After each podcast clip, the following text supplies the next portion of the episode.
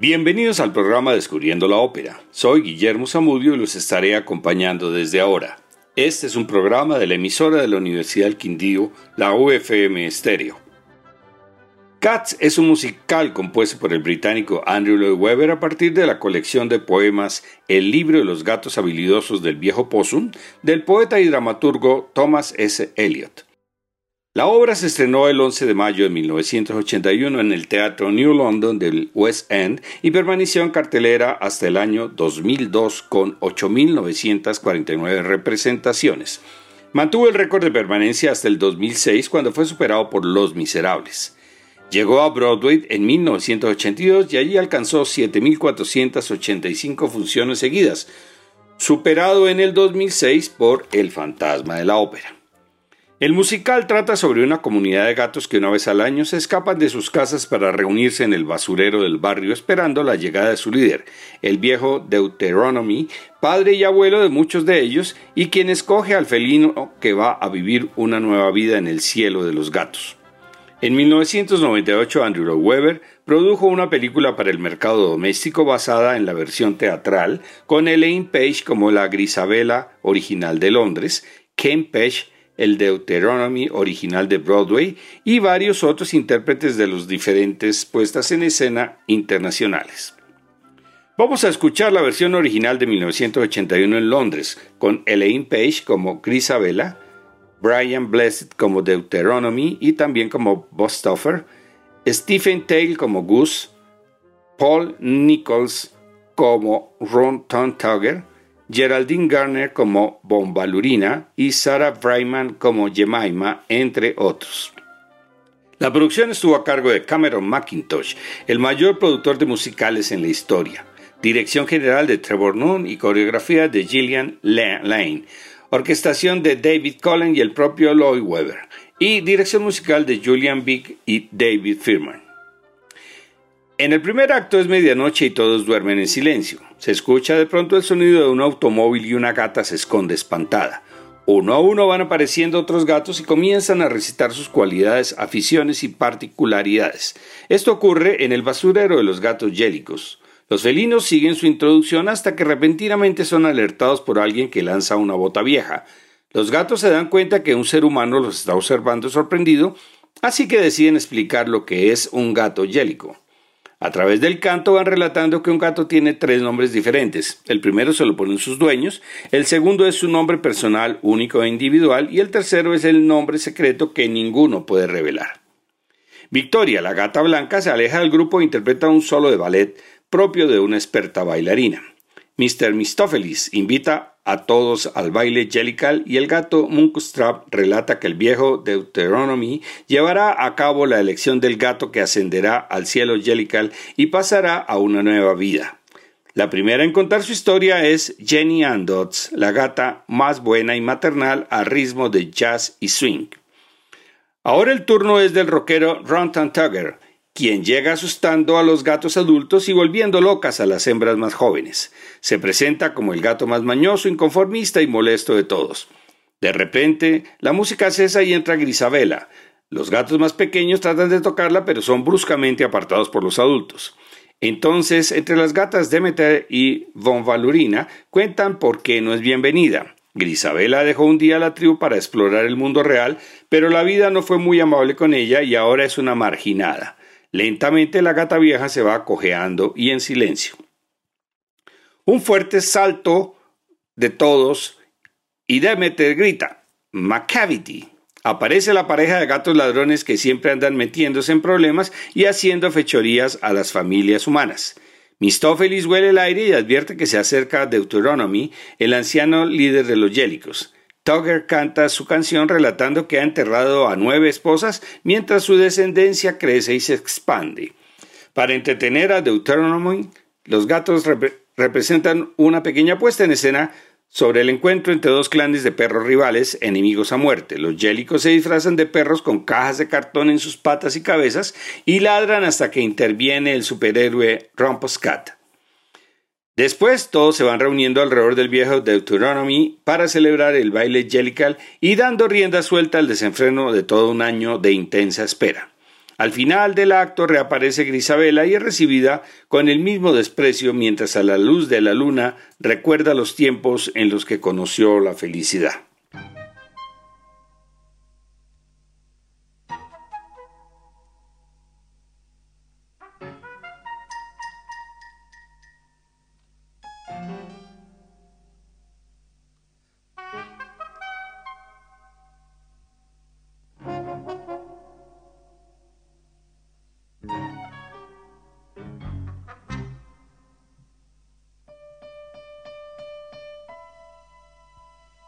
Blind when you're born?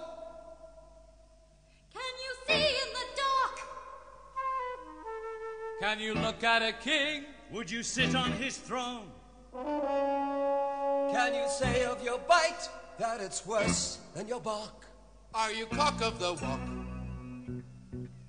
When you're walking alone? Because jellicles are and jellicles do, jellicles do and jellicles would. Jellicles would and jellicles can, jellicles can and jellicles do.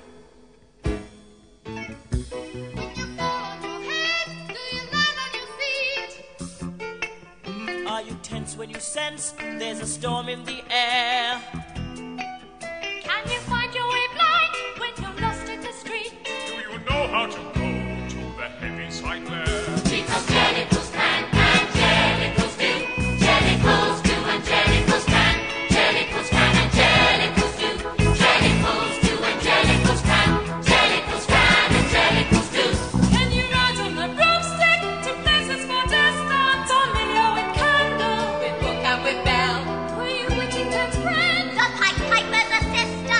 Assistant. Have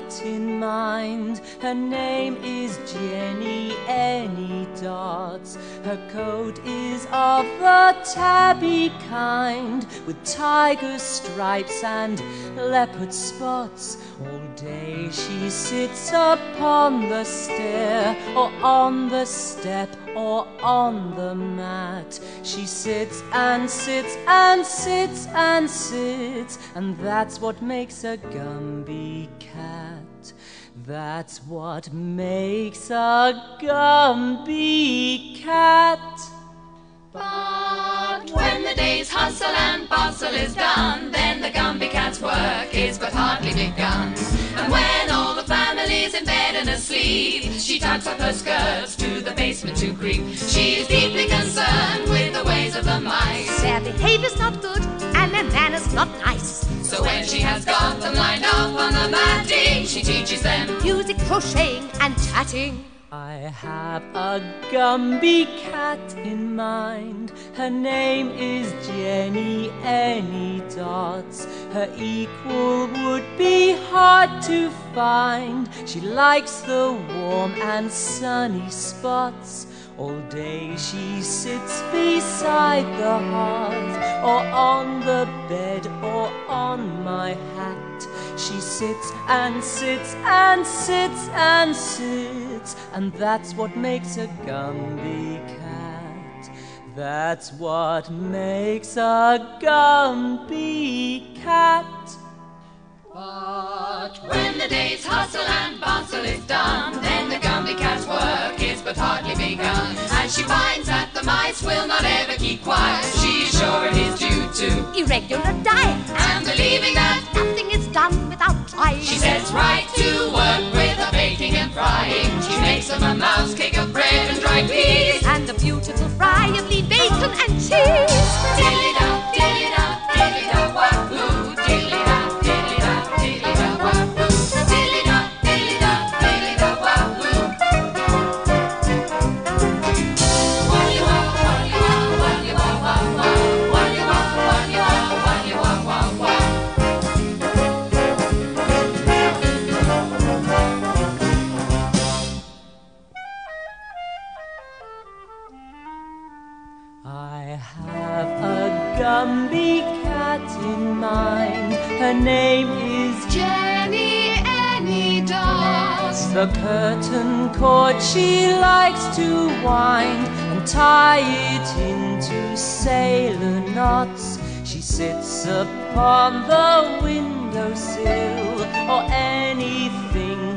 smooth and flat. She sits and sits and sits and sits, and that's what makes a Gumbie cat.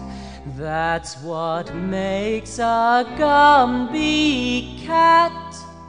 But when the day's hustle and bustle is done, Gumbie work is but hardly begun. She thinks that the cockroaches Need employment. to prevent them from Idle and want to destroy them. So she's born from that lot of disorderly louts. A true troop of well-disciplined, helpful Boy Scouts. with a purpose in life and a good deed to do. And she's even created a Venus tattoo.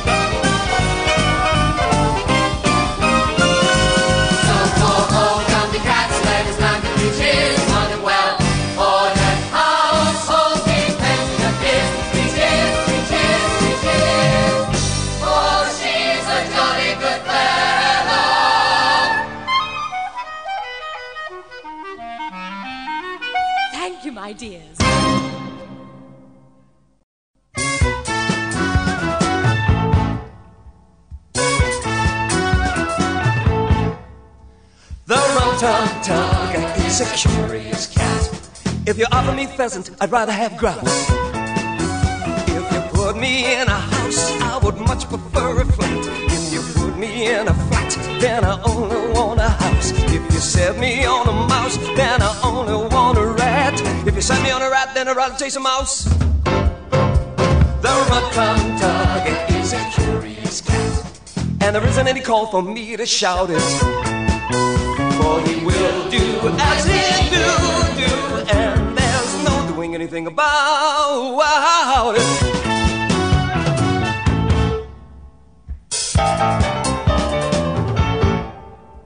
The Rum Tum Tugger is a terrible bore. When he let me in, then I wanna go out. I'm always on the wrong side of every door. As soon as I'm at home, then I like to get about. I like to lie in the bureau drawer, but I make such a fuss if I can't get out. The tum tug is a curious cat, and there isn't any use for you to doubt it. For he will do as he do, do, and there's no doing anything about it.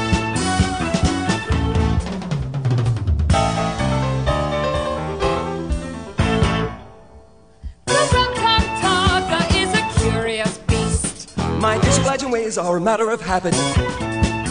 If you offer me fish, then I only want to feast. When there isn't any fish, then I won't eat rabbit. If you offer me cream, then I sniff and sneer, for I only like what I find for myself. Mm. So you catch me in it right up to my ears if you put it away on the larder shelf. The rum tum tugger is artful and knowing. The rum tum tugger doesn't care for a cuddle. But I leap on your lap in the middle of your sewing, but there's nothing I enjoy like a horrible muddle. The rum tum tugger is a curious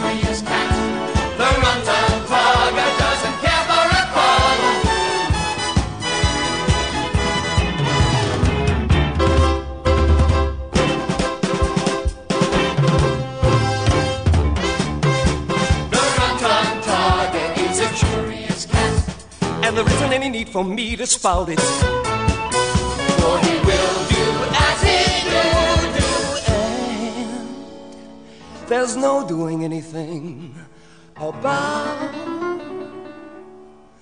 a wow. About it.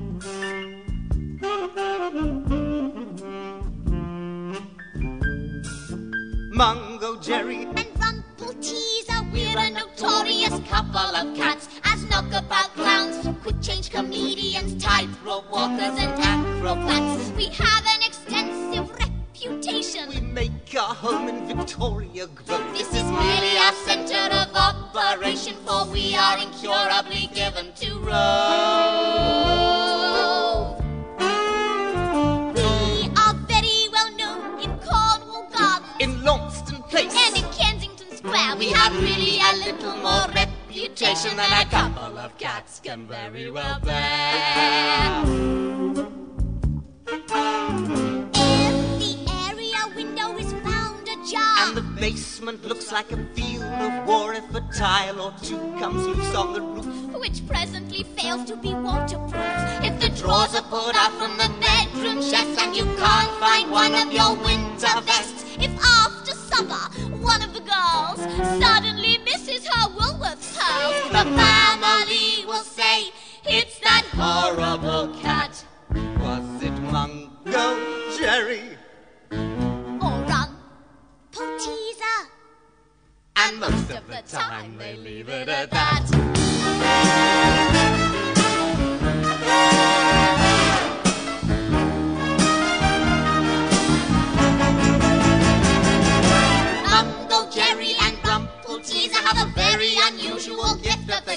We are highly efficient cat burglars as well. And remarkably smarter to smash and grab. We make our home in Victoria Grove. We have no regular occupation. We, are plausible fellows who like to engage a friendly policeman in conversation. When the family assembles for Sunday dinner with their minds made up that they won't get dinner on Argentine joints and the cook will appear from behind the scenes. and say in a voice that is broken with sorrow, I'm afraid you must wait and have dinner tomorrow, for the joint has gone from the oven like that. The family will say, it's that Horrible cat. Was it Mungo Jerry? Oh, run, teaser. And most of the time they leave it at that. Bongo, Jerry, and Rumpleteazer have a wonderful some of the time you would say it was weather.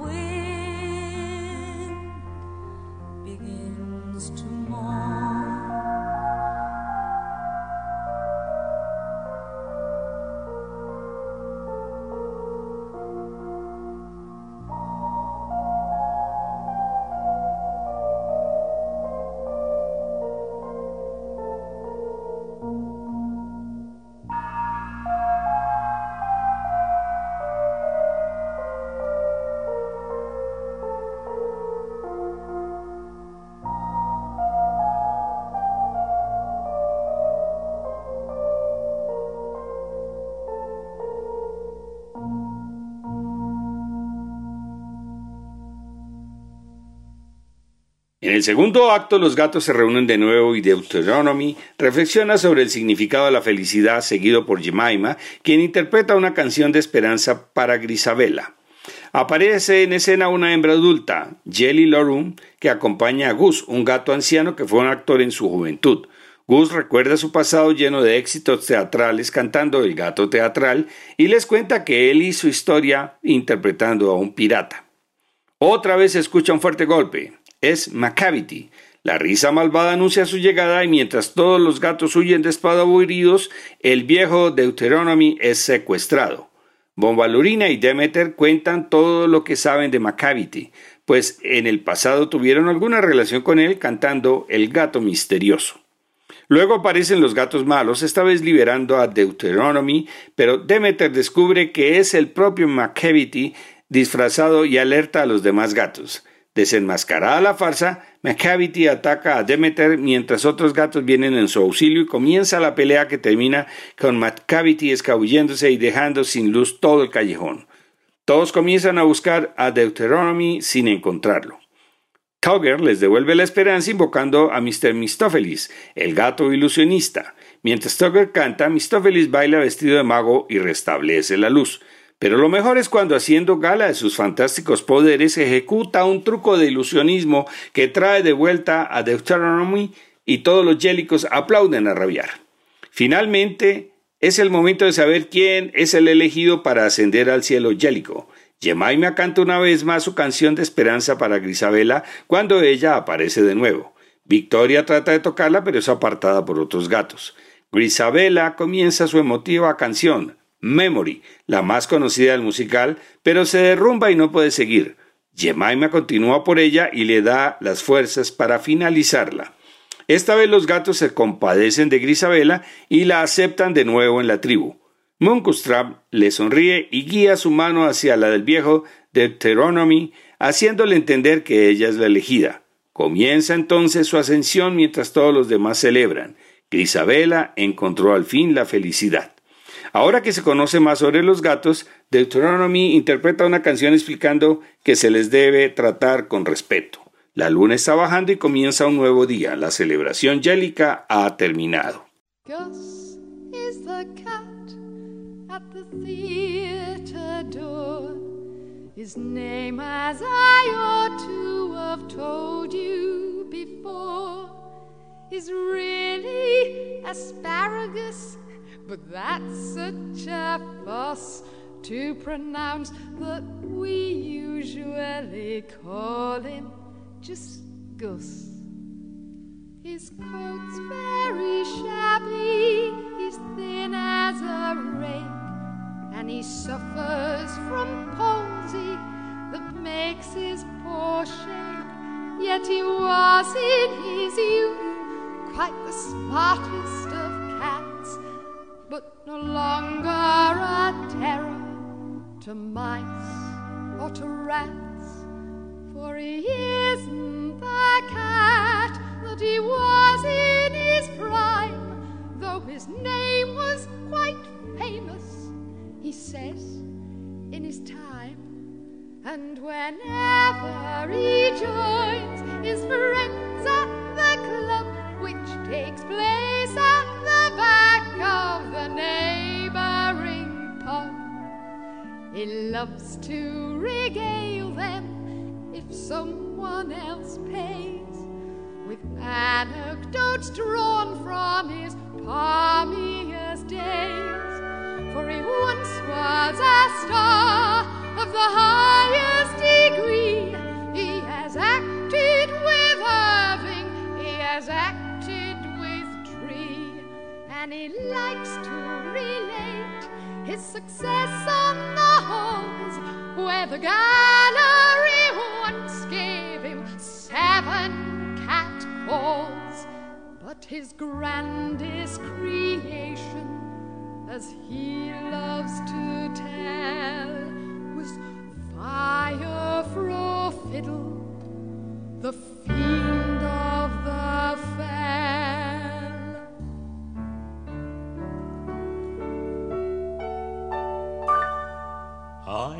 played in my time every possible part, and I used to know seventy speeches by heart.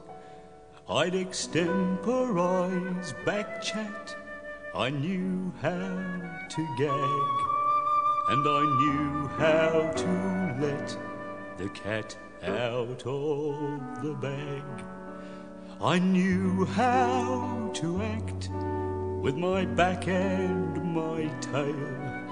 With an hour of rehearsal, I never could fail. I'd a voice that would soften the hardest of hearts, whether I took the lead or in character parts. I have sat by the bedside of poor little Nell when the curfew was run. Then I swung on the bell in the pantomime season.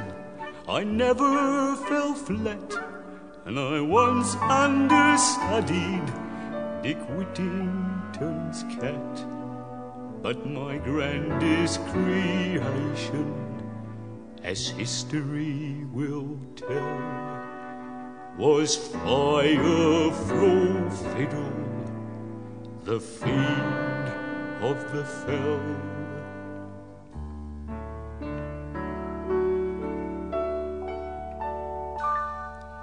And if someone will give him a toothful of gin, he will tell how he once played a part in East Lynne. At a Shakespeare performance, he once walked on pat when some actor suggested the need for a cat. And I say now, these kittens, they do not get trained as we did in the days when Victoria reigned. And they never get drilled in a regular troop. And they think they are smart just to jump through a hoop. And he says as he scratches himself with his claws. Well, the theatre is certainly not what it was. These modern productions, they're all very well, but there's nothing to equal from what I hear tell. That moment of mystery when I made history as Firefrorefiddle, the fiend of the fell.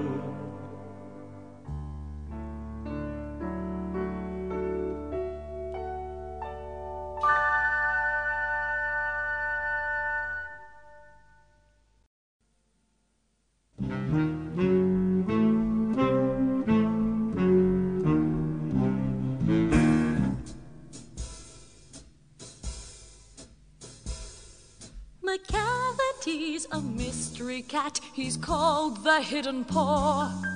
For he's a master criminal who can defy the law. He's the bafflement of Scotland Yard, the flying squad's despair. And when you reach the scene of crime, Macavity's not there.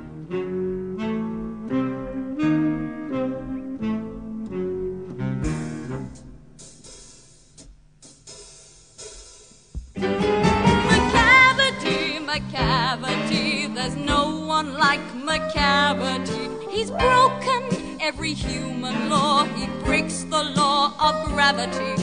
His powers of levitation would make a fakir stare.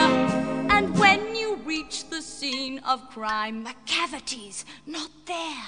You may seek him in a basement, you may look up in the air. But I tell you once and once again, the cavity's not there. Macavity's a ginger cat. He's very tall and thin. You would know him if you saw him, for his eyes are sunken in. His brow is deeply lined in thought. His head is highly domed. His coat is dusty from neglect. His whiskers are uncombed. Sways his head from side to side with movements like a snake. And when you think he's half asleep, he's always wide awake. Macavity, Macavity, there's no one like Macavity. For he's a fiend in feline shape, a monster of depravity.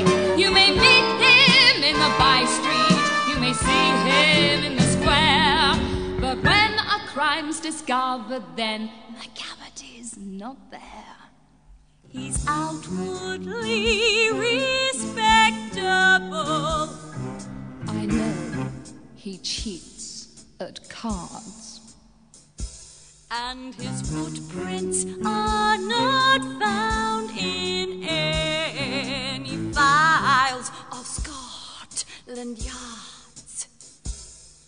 And when the lard is looted, or the jewel case is rifled, or when the milk is missing, or another peach's been stifled, or the greenhouse glass is broken, and the trellis past repair, there's the wonder of the thing. Macavity's not there. My cavity, my cavity, there's no one.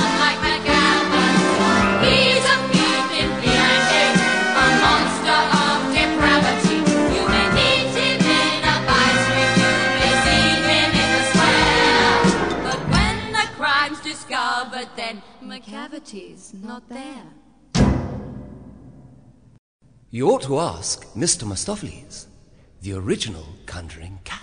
The greatest magicians have something to learn from Mr. Mistoffelees' conjuring turn. And we all say, Oh, well, I never was there ever a cat so clever as magical Mr. Mistoffelees.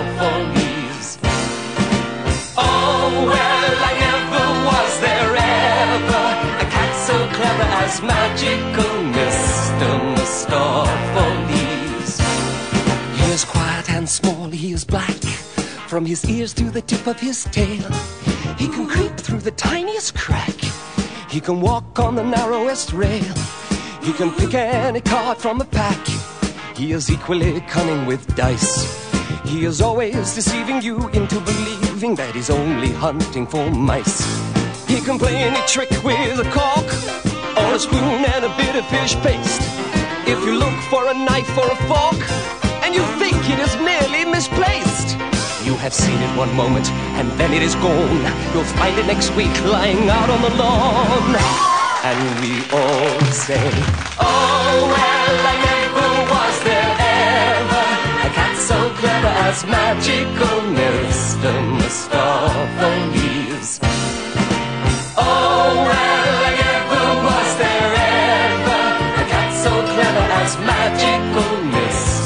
Mr. Mistoffelees. His manner is vague and aloof.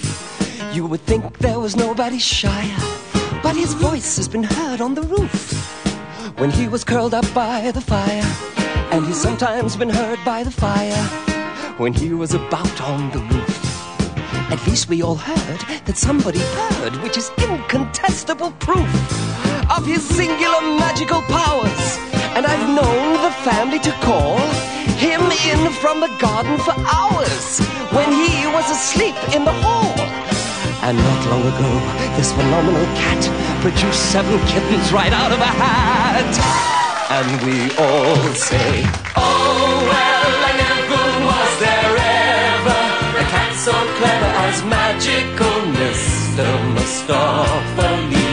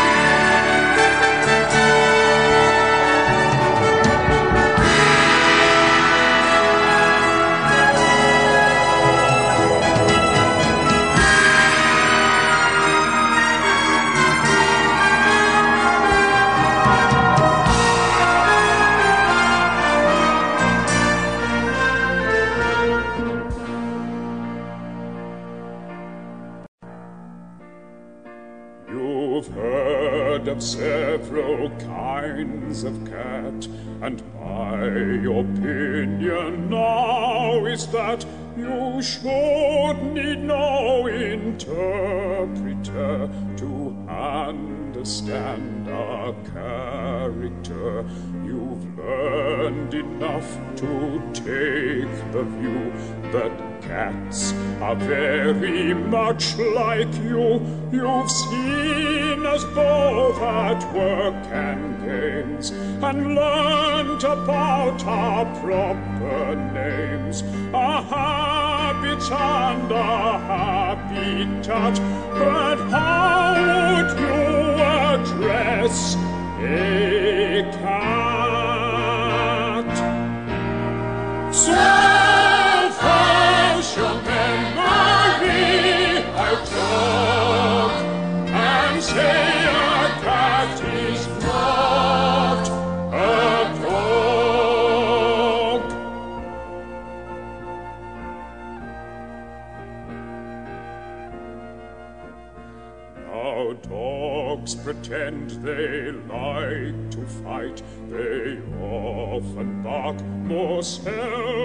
bite. But yet a dog is on the whole what you would call a simple soul. The usual dog about the town is much inclined to play the clown and far from showing too much pride is frequently undignified is such an easy going lout he'll answer any hail or shout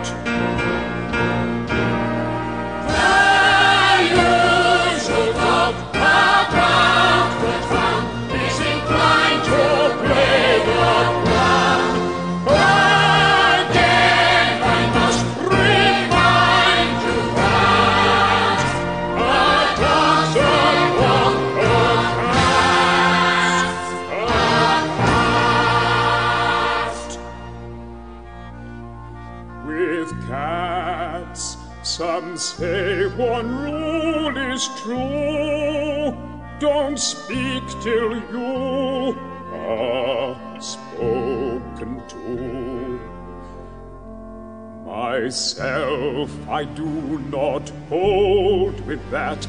I say you should address a cat, but always bear in mind that he resents familiarity. You bow and taking off your hat, address him in this form.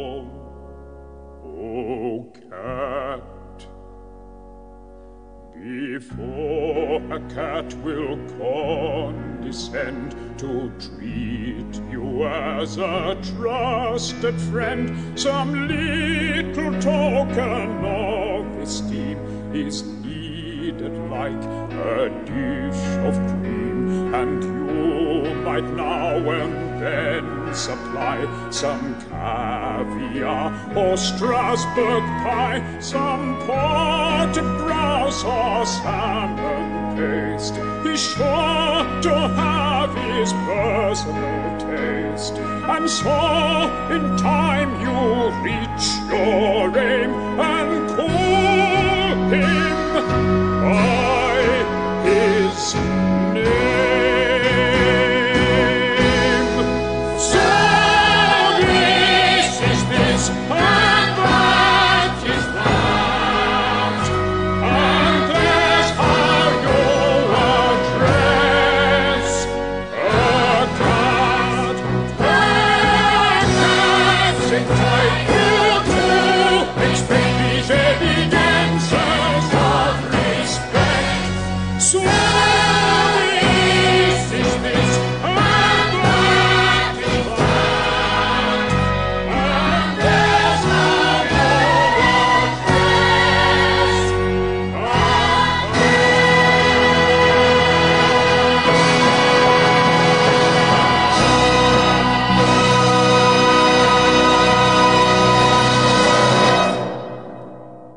2014 se montó otra vez el musical en el London Palladium durante una temporada limitada a 20 semanas.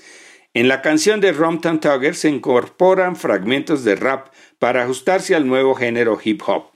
Nuevamente se presentó en Londres durante el 2015 y 2016. Se revivió en Broadway hasta diciembre de 2017 con 593 funciones.